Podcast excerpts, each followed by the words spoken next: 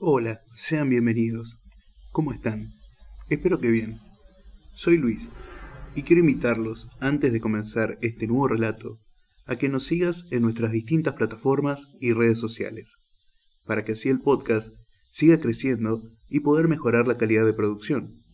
Los links están abajo en la descripción del episodio y también del canal. También, para quienes quieran realizar una ayuda económica, lo pueden hacer a través de cafecitos en Argentina y si estás fuera de Argentina, mediante Patreon. Mediante esto también te aseguras contenido exclusivo y mucho más. Sin más que decir, muchas gracias y comencemos con el relato de hoy. Messi es un perro, de Hernán Casiari. La respuesta rápida es por mi hija, por mi esposa, porque tengo una familia catalana. Pero si me preguntan en serio por qué sigo acá, en Barcelona, en estas épocas horribles y aburridas, es porque estoy a 40 minutos en tren del mejor fútbol de la historia. Quiero decir, si mi esposa y mi hija decidieran irse a vivir a Argentina ahora mismo, yo me divorciaría y me quedaría acá por lo menos hasta la final de la Champions. Y es que nunca se vio algo parecido dentro de una cancha de fútbol, en ninguna época, y es muy posible que no ocurra más. Es verdad, estoy escribiendo en caliente. Redacto esto la misma semana en que Messi hizo tres para Argentina, cinco para el Barça en Champions y dos para el Barça en Liga. Diez goles en tres partidos, de tres competencias diferentes. La prensa catalana no habla de otra cosa. Durante un rato, la crisis económica no es el tema de inicio en los noticieros. Internet explota, y en medio de todo esto a mí me acaba de pasar por la cabeza una teoría extraña, muy difícil de explicar. Justamente por eso intentaré escribirla, a ver si termino de darle vuelo. Eh, todo empezó esta mañana. Estoy mirando sin parar goles de Messi en YouTube. Lo hago con culpa porque estoy en mitad del cierre de la revista y bueno, no debería estar haciendo esto. De casualidad, hago clic en una compilación de fragmentos que no había visto antes. Pienso que es un video más de miles, pero enseguida veo que no.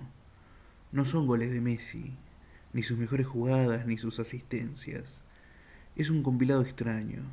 El video muestra cientos de imágenes, de dos o tres segundos cada una, en las que Messi recibe faltas muy fuertes y no se cae. No se tira ni se queja, no busca con astucia el tiro libre directo ni el penal. En cada fotograma, él sigue con los ojos en la pelota mientras encuentra equilibrio. Hace esfuerzos inhumanos para que aquello que le hicieron no sea falta, ni sea tampoco amarilla para el defensor contrario. Son muchísimos pedacitos de patadas feroces, de obstrucciones, de pisotones y trampas, de zancadillas y agarrones traicioneros. Nunca las había visto todas juntas. Él va con la pelota y recibe un guadañazo en la tibia, pero sigue. Le pegan en los talones, trastabilla y sigue. Lo agarran de la camiseta, se revuelve, zafa y sigue. Me quedé de repente atónito porque algo me resultaba familiar en esas imágenes. Puse cada fragmento en cámara lenta y entendí que los ojos de Messi están siempre concentrados en la pelota, pero no en el fútbol ni en el contexto. El fútbol actual tiene una reglamentación muy clara por la que muchas veces caer al suelo es asegurar un penal o conseguir que se amonestase al zaguero contrario y es propicio para futuros contragolpes, ¿no?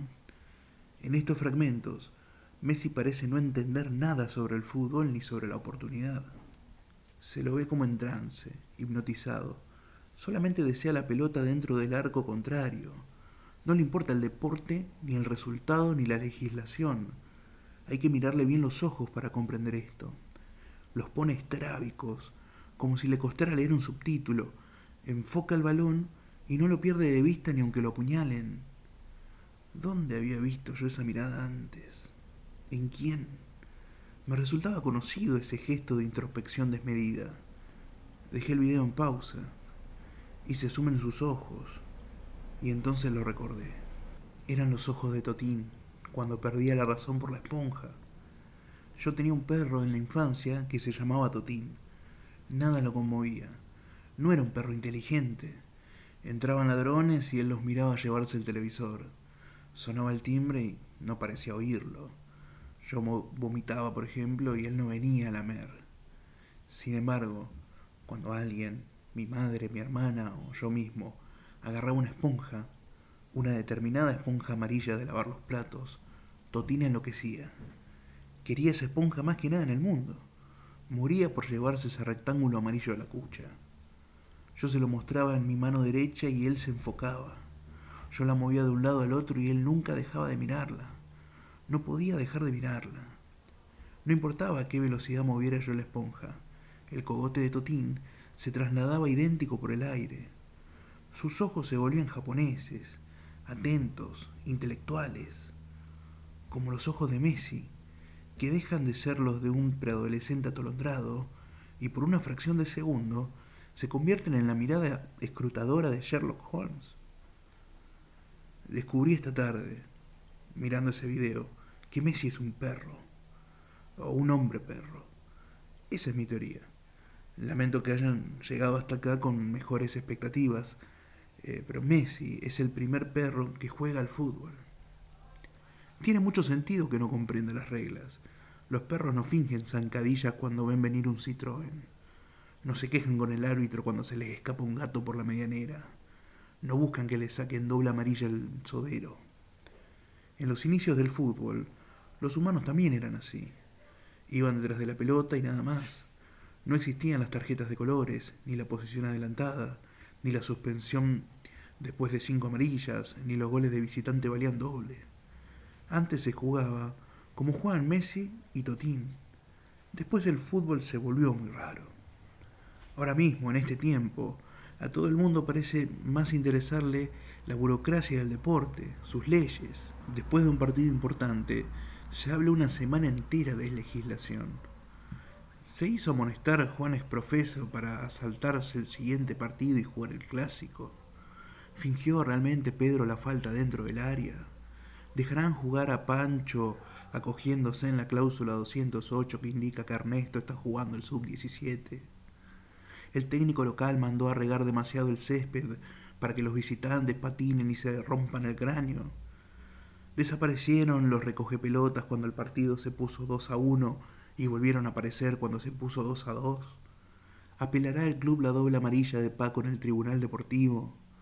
Descontó correctamente el árbitro los minutos que perdió Ricardo por protestar la sanción que recibió Ignacio a causa de la pérdida de tiempo de Luis al hacer lateral. No, señor. Los perros no escuchan la radio, no leen la prensa deportiva, no entienden si un partido es amistoso e intrascendente o una final de copa. Los perros quieren llevarse siempre la esponja a la cucha, aunque estén muertos de sueño o los estén matando las garrapatas. Messi es un perro. Bate récords de otras épocas, porque solo hasta los años 50 jugaron al fútbol los hombres perros. Después la FIFA nos invitó a todos a hablar de leyes de artículos y nos olvidamos que lo importante era la esponja. Y entonces, un día, aparece un chico enfermo. Como en su día un mono enfermo, se mantuvo erguido y empezó la historia del hombre.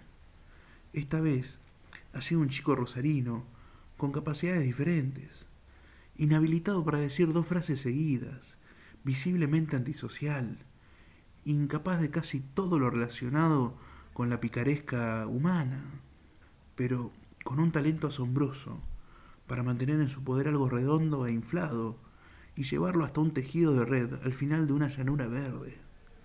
Si lo dejaran, no haría otra cosa. Llevar esa esfera blanca a los tres palos todo el tiempo, como Sísifo, una y otra vez. Guardiola dijo, después de los cinco goles en un solo partido, el día que él quiera, hará seis. No fue un elogio, fue la expresión objetiva del síntoma. Lionel Messi es un enfermo. Es una enfermedad rara que me emociona, porque yo amaba a Totín y ahora él es el último hombre perro. Y es por constatar en detalle esa enfermedad, por verla evolucionar cada sábado, que sigo en Barcelona, aunque prefiera vivir en otra parte. Cada vez que subo las escaleras internas del Camp Nou y de pronto veo el fulgor del pasto iluminado, en ese momento que siempre nos recuerda la infancia, digo lo mismo para mis adentros. Hay que tener mucha suerte, Jorge, para que te guste mucho un deporte y te toque ser contemporáneo de ser su mejor versión. Y tras cartón, que la cancha te quede tan cerca. Disfruto esta doble fortuna. La tesoro. Eh, tengo nostalgia de presente cada vez que juega Messi. Soy hincha fanático de este lugar en el mundo y de este tiempo histórico. Porque, me parece a mí, en el juicio final estaremos todos los humanos que han sido y seremos, y se formará un coro para hablar de fútbol. Y uno dirá, yo estudié en Ámsterdam en el 73. Otro dirá, yo era arquitecto en Sao Paulo en el 62. Y otro va a decir, yo ya era adolescente en Nápoles en el 87. Y mi padre dirá, yo viajé a Montevideo en el 67. Y uno más atrás, yo escuché el silencio del Maracaná en el 50. Todos contarán sus batallas con orgullo hasta altas horas. Y cuando ya no quede nadie por hablar, me pondré de pie y diré despacio. Yo vivía en Barcelona, en los tiempos del hombre perro. Y no volará una mosca, se hará silencio. Todos los demás bajarán la cabeza y aparecerá Dios, vestido de juicio final, y señalándome dirá, vos, el gordito, estás salvado todos los demás a las duchas. Messi es un perro de Hernán Casiari.